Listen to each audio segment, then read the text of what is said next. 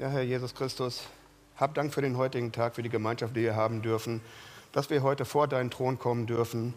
Ich danke dir für all das, was du uns getan hast. Herr, und Herr, es stimmt, was wir jetzt gerade gesungen haben. Du bist gut.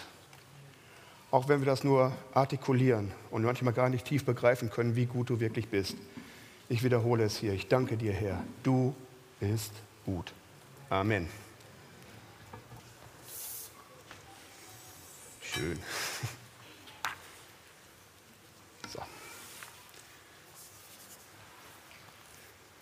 brauche meistens so ein bisschen Zeit, um zu gucken, wer alles so da ist. Und das freut mich immer, wenn ich so in diese Gesichter sehe, strahlend, erwartungsvoll, voller Hoffnung. Mein Name ist Thomas Werks. Ich bin Mitglied hier im Christlichen Zentrum Bielefeld und durch Hilfe des Christlichen Zentrums war ich Pastor zehn Jahre lang in der Türkei. Und heute geht es weiter mit dem Thema in der Relevanz Jesus. Jesus Christus ist der Bräutigam. Da habe ich sehr viel auch lernen dürfen in diesem Zeitraum. Und ich denke, für uns Männer ist das unheimlich schwer, auch so erstmal zu verstehen, dass Jesus unser Bräutigam auch ist. Aber Jesus ist unser Bräutigam. Und dem Bibelvers, der mir für heute aufs Herz gelegt wurde, beginnt im Johannesevangelium Kapitel 2. Da wird von einer Hochzeitsfeier in Kana berichtet, wozu Jesus, seine Mutter und seine Jünger eingeladen wurden. In antiken und traditionellen Kulturen war Familie und Gemeinschaft viel, viel wichtiger als das Individuum, der Einzelne. Einen Sinn in seinem Leben findet man hier nicht im persönlichen Erfolg, sondern darin, ein guter Ehemann, eine gute Ehefrau, Sohn, Tochter, Vater oder Mutter zu sein. Der Zweck der Ehe war nicht vorrangig das Glück von zwei Individuen, sondern die Gemeinschaft zusammenzubinden und die nächste Generation großzuziehen. Das ist so das Hintergrundwissen dafür. Mit anderen Worten, der Zweck der Ehe war das Gemeinwohl. Je größer, stärker und zahlreicher die Familien der Stadt waren, umso besser war die wirtschaftliche Lage, die militärische Sicherheit und das, und das Wohl des Einzelnen. Was wiederum bedeutet, dass eine Eheschließung und Hochzeitsfeiern damals eine weit, weit größere Bedeutung hatten, als das heutzutage so im Allgemeinen üblich ist. Jede Hochzeitsfeier war ein öffentliches Ereignis für die ganze Stadt. Denn die Ehe betraf die ganze Gemeinschaft und nicht nur das Ehepaar. Gleichzeitig war es wohl das wichtigste und größte Ereignis im Leben von Braut und Bräutigam. An diesem Tag wurden sie verantwortungsvolle, verantwortliche, erwachsene Mitglieder in der Gemeinschaft. Es sollte uns da eigentlich nicht überraschen, dass eine Ehe, eine Hochzeit nicht so einen Tag dauerte, meistens mehrere Tage und teilweise sogar länger als eine ganze Woche. So lange wurde da gefeiert, so wichtig war das. Von diesem Hintergrund aus gesehen beginnt der Bibeltext mit einer ziemlichen Katastrophe. Recht früh, vielleicht schon am ersten oder am zweiten Tag, ging der Wein aus. Und damit das Wichtigste für die damalige Feier, denn damit war das Fest wohl gelaufen.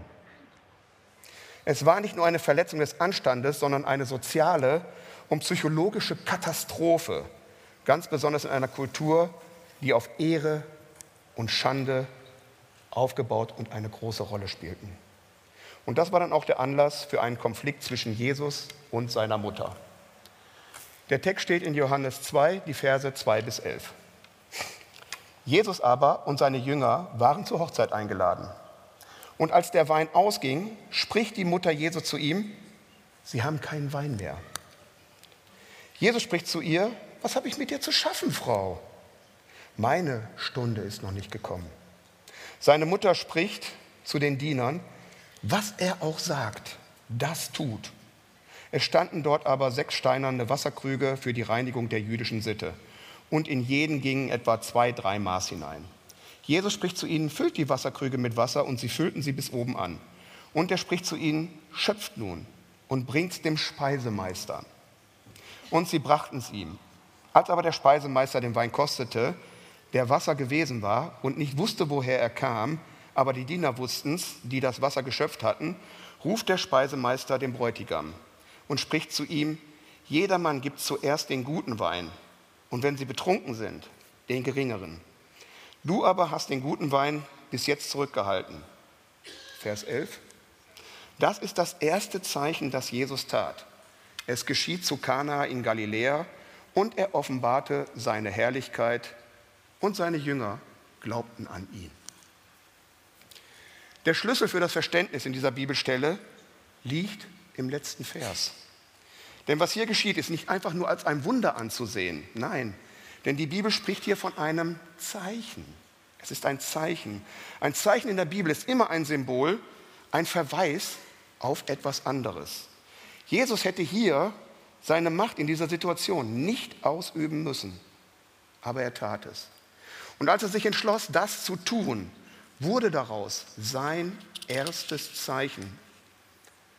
Und das offenbarte, dieses Zeichen, seine Herrlichkeit, seine wahre Identität und die Tatsache, dass er es auf diese Art und Weise tat, ist, wie wir hoffentlich nachher erleben können, von großer Bedeutung. Wir müssen mal eins klar machen. Jesus war hier am Anfang seines Dienstes. Er war am Anfang seines Wirkens. Was würden wir machen, wenn wir jetzt für ein öffentliches Amt, politisches Amt, hohen Position uns bewerben würden? Wir würden doch alles ganz genau planen. Wir würden nichts dem Zufall überlassen. Minutiös. Wir würden teilweise Wochen damit verbringen, um ja keine Fehler zu machen, weil wir wollen ja ein gutes Zeugnis dann noch abgeben, wenn wir in so eine Position dann eben auch reinkommen. Alles würden wir organisieren und nichts dem Zufall überlassen. Aber was macht Jesus hier? Was für eine Visitenkarte gibt er denn hier ab? Niemand ist am Sterben. Niemand ist von Dämonen besessen. Niemand ist am Verhungern. Damit startet Jesus seinen Dienst. Einen Dienst, von dem er wusste, dass das die ganze Menschheit verändert. Warum entscheidet sich Jesus eigentlich dafür, dass diesen ersten Hinweis für seinen zukünftigen Dienst eine Verlängerung einer Party sein soll? Nichts anderes war es eigentlich. Es war die Verlängerung einer Party. Warum er das beim ersten Wunder tat, und laut dem Johannesevangelium ist es ein zeichenhaftes Wunder, indem er seine übernatürliche Kraft benutzt, werden wir später erkennen, warum das so ist und warum er eine Menge guten Weines da produziert hatte. Warum um alles in der Welt sollte man so etwas tun? Wenn man wirklich so einen großen Dienst wie Jesus vor sich hatte. Warum dieser zeichenhafte Startpunkt für diese Karriere? Diese wundersame Lösung von dem, was eigentlich Schande war, benutzte er als Startpunkt für seinen Dienst. Wie ich vorhin schon gesagt hatte, das war das Hochzeitspaar, für das Hochzeitspaar eine gesellschaftliche Besonderheit. Normalerweise nahm man sich immer einen Speisemeister dafür. Den hätten wir gerne bei unserer Hochzeit auch gehabt, die ganze Planung, so ein Speisemeister, wie in den Versen 8 und 9 eben auch drin steht. Er wusste alles, dieser Speisemeister. Es wurde ihm in die Hand gegeben.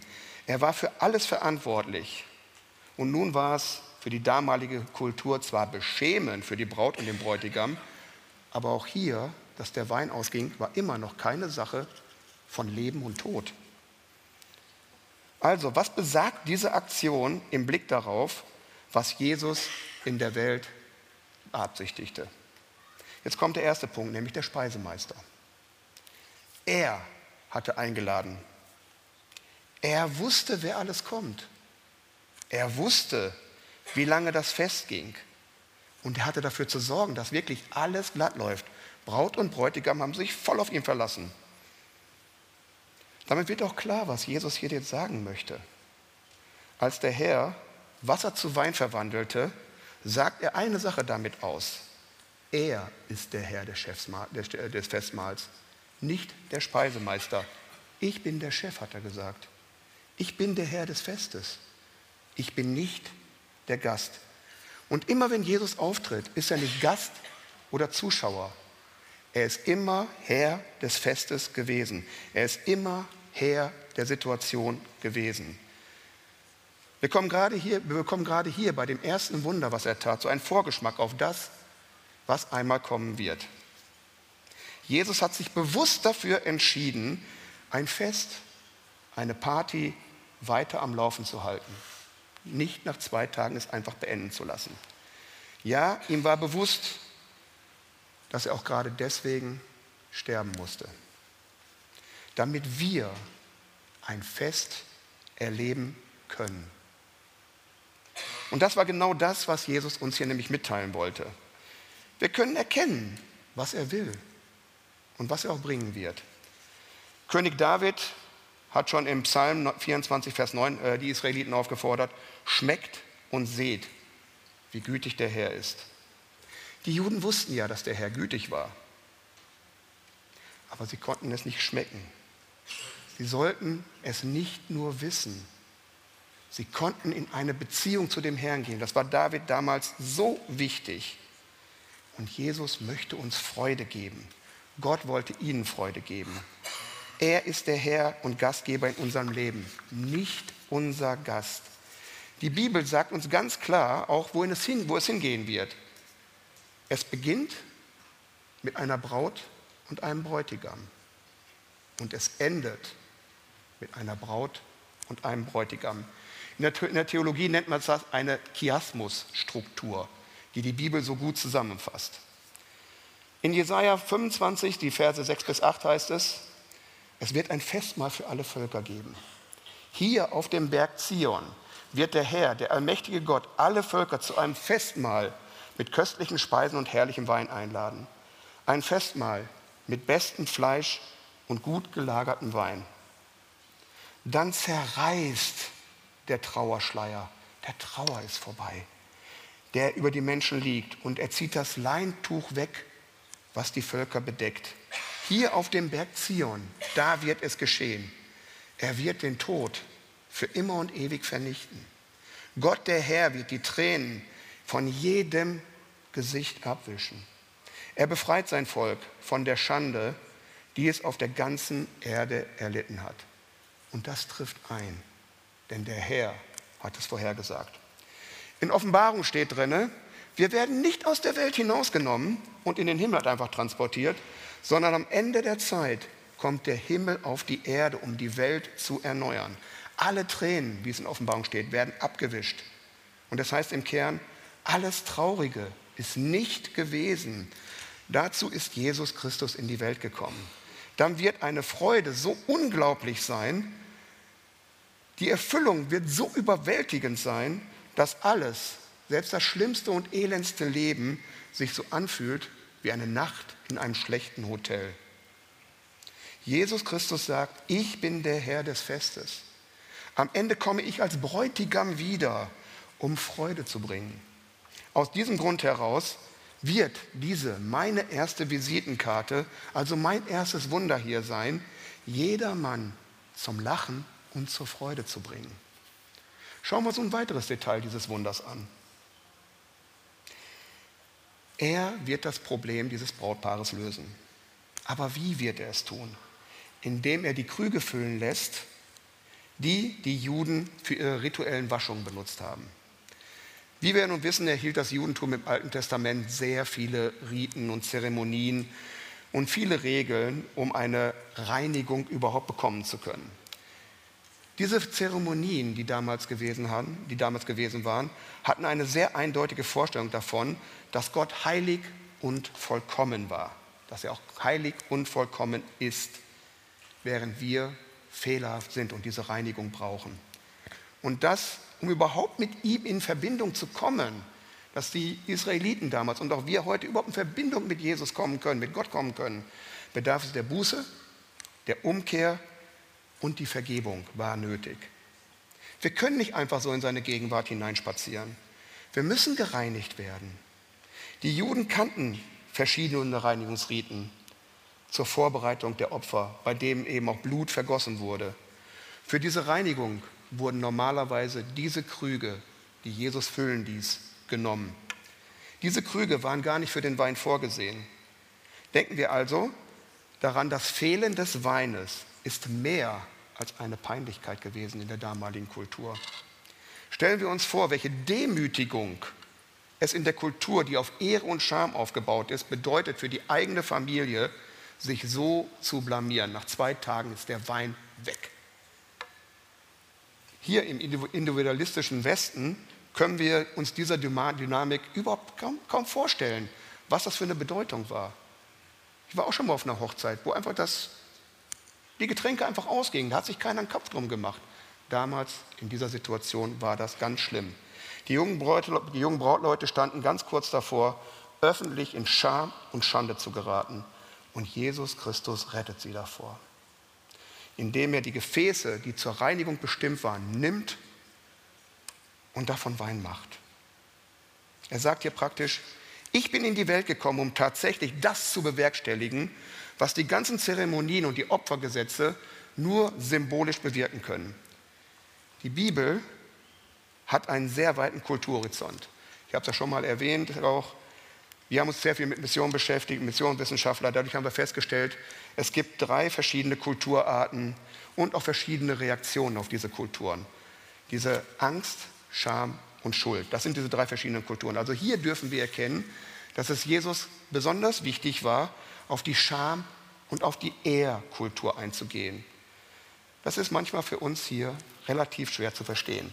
Wir geben unser Leben Jesus, bekehren uns aufgrund dessen, dass der Herr für unsere Schuld gestorben ist. Aber so gut wie niemand hier aus dem westlichen Denken heraus würde sein Leben Jesus geben, weil Jesus unsere Ehre wiederherstellt. Wir gehen halt alle unterschiedlich mit verschiedenen Kulturen und mit verschiedenen Sünden um. Und auch der Umgang mit unserer Sünde. Reagieren wir anders drauf, wie man es vielleicht aus der Bibel manchmal rauslesen kann. Wir müssen verstehen, dass wir alle beschmutzt sind, dass wir alle eine Reinigung nötig haben, dass wir alle mit Scham und Schande belastet sind und davor gerettet werden müssen. Und wir dürfen uns nicht verleiten lassen zu glauben, das existiere nicht. Tatsächlich wissen wir alle Menschen ganz tief in unserem Inneren, ich weiß, wovon ich rede, ich rede von mir, dass mit uns etwas nicht stimmt. Warum arbeiten wir so hart? Warum müssen wir Recht haben? Warum beschäftigen wir uns so mit unserem Aussehen? Weil wir wissen, dass etwas mit uns nicht stimmt. Ganz tief in uns wissen wir, es stimmt was nicht. Wir versuchen auch durch Taten uns dann teilweise zu reinigen, uns selbst zu beweisen und versuchen, diese Mängel zu vertuschen, die wir haben. Meine These dazu ist, ein Grund dafür, warum wir träumen, alles zu tun, um gut dazustehen und selbst anderen etwas zu beweisen, hat was damit zu tun, dass wir nicht versagen wollen. Keiner von uns möchte gerne versagen. Wir wollen einfach nicht nur gut abschneiden. Nein, wir wollen nicht bloß einen Beitrag in der Gesellschaft leisten.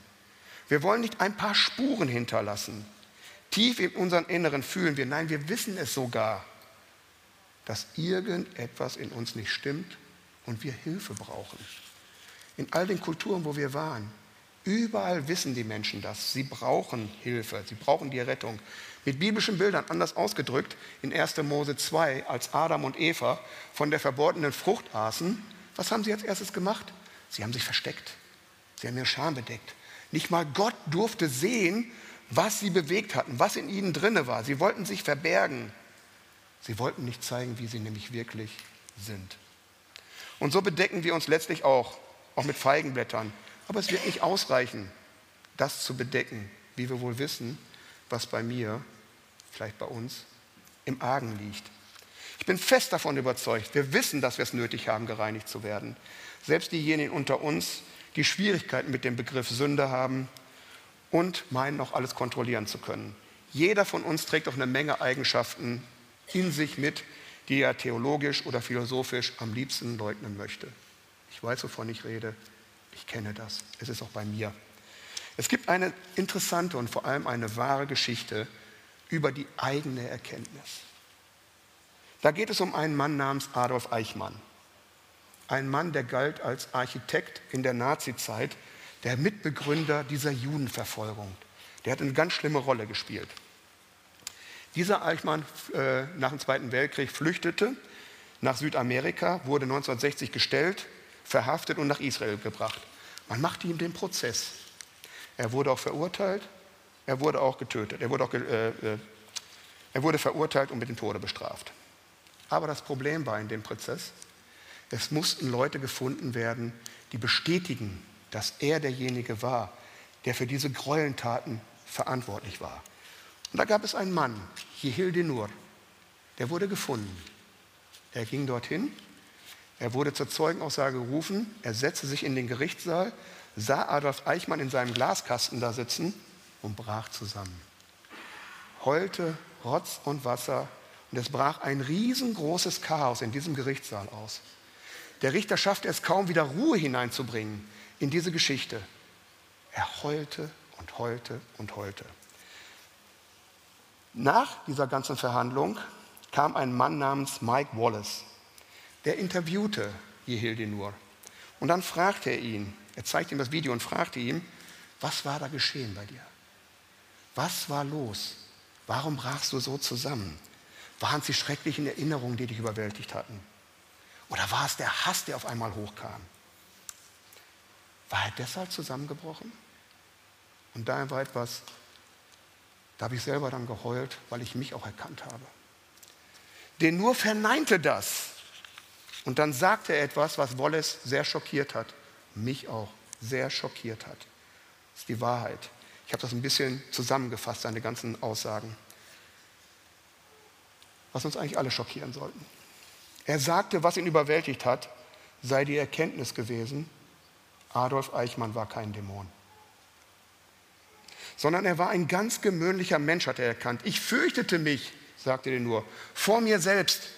Ich erkannte, dass ich ebenso dazu fähig gewesen wäre, so etwas zu tun, genauso wie er.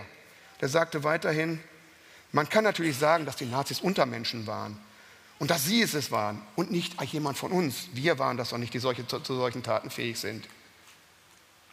Der heulte. Aber es gab ein schwerwiegendes Problem mit dieser Sicht. Das Unheimlichste an diesem Kapitel der Menschengeschichte sind nicht die vergleichbar wenigen Architekten, meinte er des Grauens, sondern die Mittäterschaft der unvorstellbaren vielen Menschen aus allen Gesellschaftsschichten, und zwar aus einer Nation, die das Beste an Gelehrsamkeit, Wissenschaft und Kultur hervorgebracht hatte, was die Welt damals kannte. Das sind Aussagen von Nur. Das macht es unmöglich, diese Zeit als das Werk einiger weniger Monster abzuschließen und so zu sehen. Dazu kommt noch Folgendes. Wenn wir die Nazis als Untermenschen bezeichnen und sagen, sie waren es und nicht wir, entsprechen wir genau diesem Denken, was diese Nazis auch selber hatten. Denn sie gingen von einer bestimmten Klasse von Menschen und Untermenschen aus und die die als minderwertig ansahen. Wollen wir etwa leugnen, dass unser gemeinsames Menschsein uns mit ihm verbindet, mit ihnen verbindet? Wollen wir wirklich so denken wie sie? Die große Mehrheit der Nazis und die Millionen der verfolgten Nachfolger waren keine Monster mit Zähnen und Klauen. Das war eine Zusammenfassung von mehreren Seiten, was Jehil nur gesagt hat. Hannah Arendt hat sie dann, hat auch diesen Bericht, hat auch beobachtet, diese Gerichtsverhandlung, und hat dann im New Yorker geschrieben, dass dieser Adolf Eichmann keinesfalls ein Psychopath gewesen sei. Er habe keinen Hass oder Zorn erkennen lassen. Er sei vielmehr ein gewöhnlicher Mensch gewesen, der Karriere machen wollte. Sie nannte das die Banalität des Bösen. Das, Böse lauert im Herzen von ganz gewöhnlichen Menschen. Wie sehen wir uns? Wie sehen wir andere Menschen? Als ich diese Geschichte das erste Mal gelesen hatte, habe ich sehr lange über mich nachgedacht und ich bin ins Heulen gekommen. Haben wir sowas auch in uns? Jeder hält sich doch für gut und richtig. Falsch sind doch meistens nur die anderen. Es wäre also leichter zu sagen, oder es wäre also ehrlicher zu sagen, ich bin genau wie jene, die Schreckliches getan haben. Ich bin aus demselben Material geschaffen. Tief in mir wird es wahrscheinlich auch so etwas wie diese Grausamkeit geben. Wahrscheinlich bin ich auch zu so etwas fähig. Ich weiß es nicht. So viel zur Selbsterkenntnis unserer eigenen Sünden. Denn schlecht einschätzen können wir uns auch ganz gut, oder? Jesus weiß natürlich von dieser Existenz, denn er wusste, was in den Menschen vorgeht. Johannes 2, die Verse 23 bis 25. Ich nehme nur den Vers 24. Jesus selbst vertraute ihnen nicht den Menschen, weil er sie kannte. Auch wenn das bei vielen von uns nicht so in kriminellen Handlungen sich widerspiegelte, so haben wir doch den einen oder anderen in unserem Leben wahrscheinlich schon verletzt, weil etwas in uns drin war. So, und hier komme ich jetzt zum entscheidenden Teil. Was bewirkt nun Jesus mit dieser Handlung, dieser Vergebung? Und von der Bibel her ist es auszusehen, ich komme jetzt zu dem erzählerischen Kern dieses Abschnitts. Maria sagt zu Jesus, der Wein geht aus, der Wein ist alle. Möglicherweise sagt sie es nicht zu ihm nur, wahrscheinlich auch zu anderen. Wir wissen es nicht. Maria weiß vielleicht nicht genau, wer dieser Jesus ist, aber sie weiß, dass ihr Sohn kein gewöhnlicher Mensch ist. Denn sie hatte schon von dem Engel vorher gehört, wer er ist. Also informierte sie ihn einfach über dieses Problem. Und er antwortete, schreib mir nicht vor, was ich zu tun habe. Eine ziemliche harte Art und Weise, mit seiner Mutter so zu sprechen. Es gibt manchmal Formulierungen, die diesen Text auch gerne mal abschwächen, aber die Kommentatoren sagen in diesem Fall, es war wirklich hart, es war rude, wie Jesus mit seiner Mutter umging. Und es war sehr wenig feinfühlig. Besonders wenn man berücksichtigt, welchen Stellenwert Familie und wenn Familien in der Gesellschaft überhaupt hatten. Besonders wenn man berücksichtigt, dass es eine Scham- und Ehrekultur war. Kultur war. Was geht hier nun vor? Wir wissen aus den Evangelien, dass Jesus sonst nicht leicht zu verärgern war. In der Regel sagte er keine Dinge, die er bereuen musste. Selbst als man ihn folterte, hören wir kein einziges hartes Wort oder kein zorniges Wort von ihm. Diese Geschichte hier also ist nicht einfach ein Ausdruck von schlechter Laune, die Jesus in dem Moment hatte, sondern es lastete etwas schwer auf ihm. War, er war am Beginn seines Dienstes. Und er lässt uns auch wissen, was es ist. Meine Zeit ist nicht gekommen, noch nicht gekommen. Wenn wir jetzt das Johannesevangelium ganz aufmerksam mal weiterlesen, werden wir feststellen, dass Jesus immer wieder von seiner Zeit und von seiner Stunde gesprochen hat. Und damit meinte er seinen Tod, nicht seinen Dienst. Jedes Mal, wenn Jesus von seiner Zeit, seiner Stunde spricht, spricht er von seinem Tod. Mit diesem Wissen im Hinterkopf verstehen wir wahrscheinlich diese Unlogik dieser Konversation, dieses Wortwechsels. Maria sagt, welch ein Desaster, der Wein ist alle. Jesus antwortete, was erzählst du mir denn da? Ich bin noch nicht bereit zu sterben. Das war der Dialog, nichts anderes. Es ist sehr unwahrscheinlich, dass Maria wusste, was Jesus mit seiner Zeit meinte. Und so musste die Antwort ihres Sohnes unheimlich scharf und verletzend für sie gewirkt haben. Aber sie diskutierte nicht mit ihm. Sie verlangte auch keine Erklärung oder marschierte einfach beleidigt weg, wie so manche Eltern bei solchen Situationen das vielleicht machen würden. Nein. Vor diesem Hintergrundwissen der damaligen Tour müsste sie jetzt schwerst verletzt sein und schwer beleidigt sein. Aber sie erinnert sich mit Sicherheit daran, was der Engel ihr gesagt hat. Wer dieser Jesus ist. Was geht hier überhaupt in Jesus vor? Warum verbindet er diese einfache Bitte nach etwas Wein mit der Stunde seines Todes? Machen wir uns diese Symbolik mal, einfach mal klar. Das Wunder wird als zeichenhaft dafür stehen, wofür er gekommen ist. Wenn hier in dem Fall Scham und Schande des Hochzeitspaares für die Sünden der Welt steht, wofür steht dann in seinem Denken der Wein? Was fehlt in dem Ganzen, damit die Scham in Freude verwandelt werden kann. Wir wissen es. Er benutzt den Wein, diese Gefäße der Reinigung, um uns zu reinigen, um die ganze Situation, um alles zu reinigen, um gereinigt zu werden. Als Jesus diese rätselhafte Antwort von sich gibt, ist es so, als wenn er in die Zukunft schaut. Er denkt, ja, ich kann für große, Fest, für große Festfreude in dieser Welt sorgen. Ich kann die Menschheit von Scham, Angst und Schuld befreien und reinigen. Ich bin gekommen, um diese Freude in die Welt zu bringen. Aber Mutter, dafür werde ich sterben müssen. Das Alte und das Neue Testament machen klar, dass Gottes Beziehung zu uns nicht die wie zu einem König von, von, von einem König zu den Untertanen sein soll, sondern die eines Bräutigams zu seiner Braut. Er möchte eine Liebesbeziehung zu uns, eine Beziehung, die so stabil und eng ist wie die zwischen zwei Ehepartnern. In hebräischen Schriften präsentiert sich Gott sehr oft als Bräutigam des Volkes. Und hier im, Johannesevangelium, Johannesevangelium berichtet an einer anderen Stelle, dass man seine Jünger kritisierte, weil sie die Fastenzeit nicht einhalten. Und Jesus sagt darauf in Matthäus 9, Vers 15, sollen die Hochzeitsgäste denn traurig sein, solange der Bräutigam noch bei ihnen ist? Haben wir das gehört und verstanden eigentlich, wer er ist? Jesus bezeichnet sich hier selbst als der Bräutigam. Und zwar in dem vollkommenen Bewusstsein der Tatsache, dass nach der Schrift nur Gott allein, der Schöpfer dieser Welt, somit nun auch der Ehemann und des Volkes sein kann. Und er bezeichnet sich als Bräutigam. Der Autor Johannes baut das Thema weiter aus. In seiner Offenbarung am Ende des Neuen Testamentes schildert er das Ende der Zeit folgendermaßen. Und ich sah die Stadt Gottes, das neue Jerusalem, wir sind das, wir sind die Braut, aus dem Himmel herabkommen, festlich geschmückt wie eine Braut am Hochzeitstag.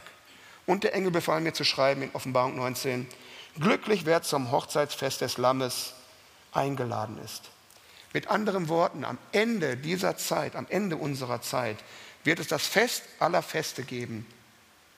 Es wird stattfinden, die große Hochzeitsfeier. Kein gewöhnliches Festmahl, sondern eine große Hochzeitsfeier. Das vertrauteste und die bleibendste Erinnerung, die Liebende miteinander haben, ist eigentlich diese Hochzeit, wenn man in eine Ehe hineingeht. Wir Menschen, die Braut, die Jesus so sehr liebt, wir werden am Ende der Zeit mit ihm verbunden sein. Diese stürmische irdische Liebe eines Hochzeitspaares ist ein ganz schwacher Hinweis auf das, was in Zukunft kommen wird und ein Blick auf den Himmel. Jesus Christus dachte auch hier bei der Hochzeit in Kana schon an seinen Tod. Er dachte auch öfters über seinen Tod nach. Er kam nicht in erster Linie, um, uns ein gutes Vorbild zu sein. Und ich bin froh, dass das so nicht ist. Warum? Er ist zu gut. Er ist zu perfekt, dass es mich in Grund und Boden versinken lässt, wenn ich ihn als Vorbild nehme. Jeder, der wirklich ernsthaft versucht, Jesus zum Modell seines Lebens zu machen, jeder, der die Einzelheiten seines Charakters und seines Handelns betrachtet, muss eigentlich verzweifeln. Er ist uns so unendlich weit überlegen und uns mit ihm zu vergleichen, zerstört meine Bemühungen, für eine moralische Vortrefflichkeit. Das schaffe ich nicht. Was wir stattdessen sehen hier ist Folgendes. Er kam nicht, um uns zu sagen, wie wir gerettet werden können, wie wir uns selber retten können, sondern er kam, um uns zu retten. Er kam, um zu sterben, sein Blut für uns zu vergießen, damit wir diesen Kelch des Fluches und der Strafe nicht nehmen müssen. Er hat diesen Kelch für uns gelehrt. Dafür haben wir den Kelch bekommen, den Becher des Segens und der Freude. Zu viele Menschen glauben, dass Jesus gekommen ist, wenn sie überhaupt etwas mit ihm anfangen können, um ein beispielhaftes Leben vorzuleben. Und auf diese Art und Weise sollte man versuchen, dann Gott zu finden, indem man so ist wie Jesus. Wenn er gekommen wäre, um uns ein Vorbild zu sein, wäre er nichts anderes als ein großer Religionsstifter, wie andere auch, die vorher schon gekommen sind. Sie haben gelebt und gesagt, dies ist der Weg zum Heil, dies ist der Weg zu Gott. Aber Jesus kam und sagte, ich bin Gott. Ich bin gekommen, um euch zu suchen. Ich komme nicht, um euch zu zeigen, wie ihr euch selbst retten könnt. Nein, ich komme, um euch zu retten. Und das für euch zu tun, was ihr selbst nicht tun könnt. Ja, ich komme, um das Leben zu leben, was ihr leben solltet. Und ich komme auch, um an eurer Stelle den Tod zu sterben, den ihr hättet sterben sollen. Jesus kam als Erlöser, nicht als Vorbild. Er kam in erster Linie, um zu sterben. Ja, wir sollen ihn immer mehr ähnlicher werden. Wir sollen das versuchen, ihm ähnlicher zu werden. Aber wir sollen das an erster Stelle lernen, mit ihm Gemeinschaft zu haben, so wie es sich für ein Braut und einen Bräutigam gehört. Diese Gemeinschaft. Und dabei können wir nichts ohne ihn tun. Genau an dieser Stelle ist es so wichtig. Der Bräutigam hat alles für seine Braut schon getan. Wie sehr hätten wir einen Speisemeister uns, bei unserer Hochzeit gehabt? Davon hätten wir sehr viel profitieren können. Aber der Bräutigam hat alles für uns schon vorbereitet. Wir dürfen uns somit auf diese Hochzeit, die kommen wird, freuen. Eine Ehe ohne knebelnden Ehevertrag. Das Lobpreisteam kann schon hochkommen.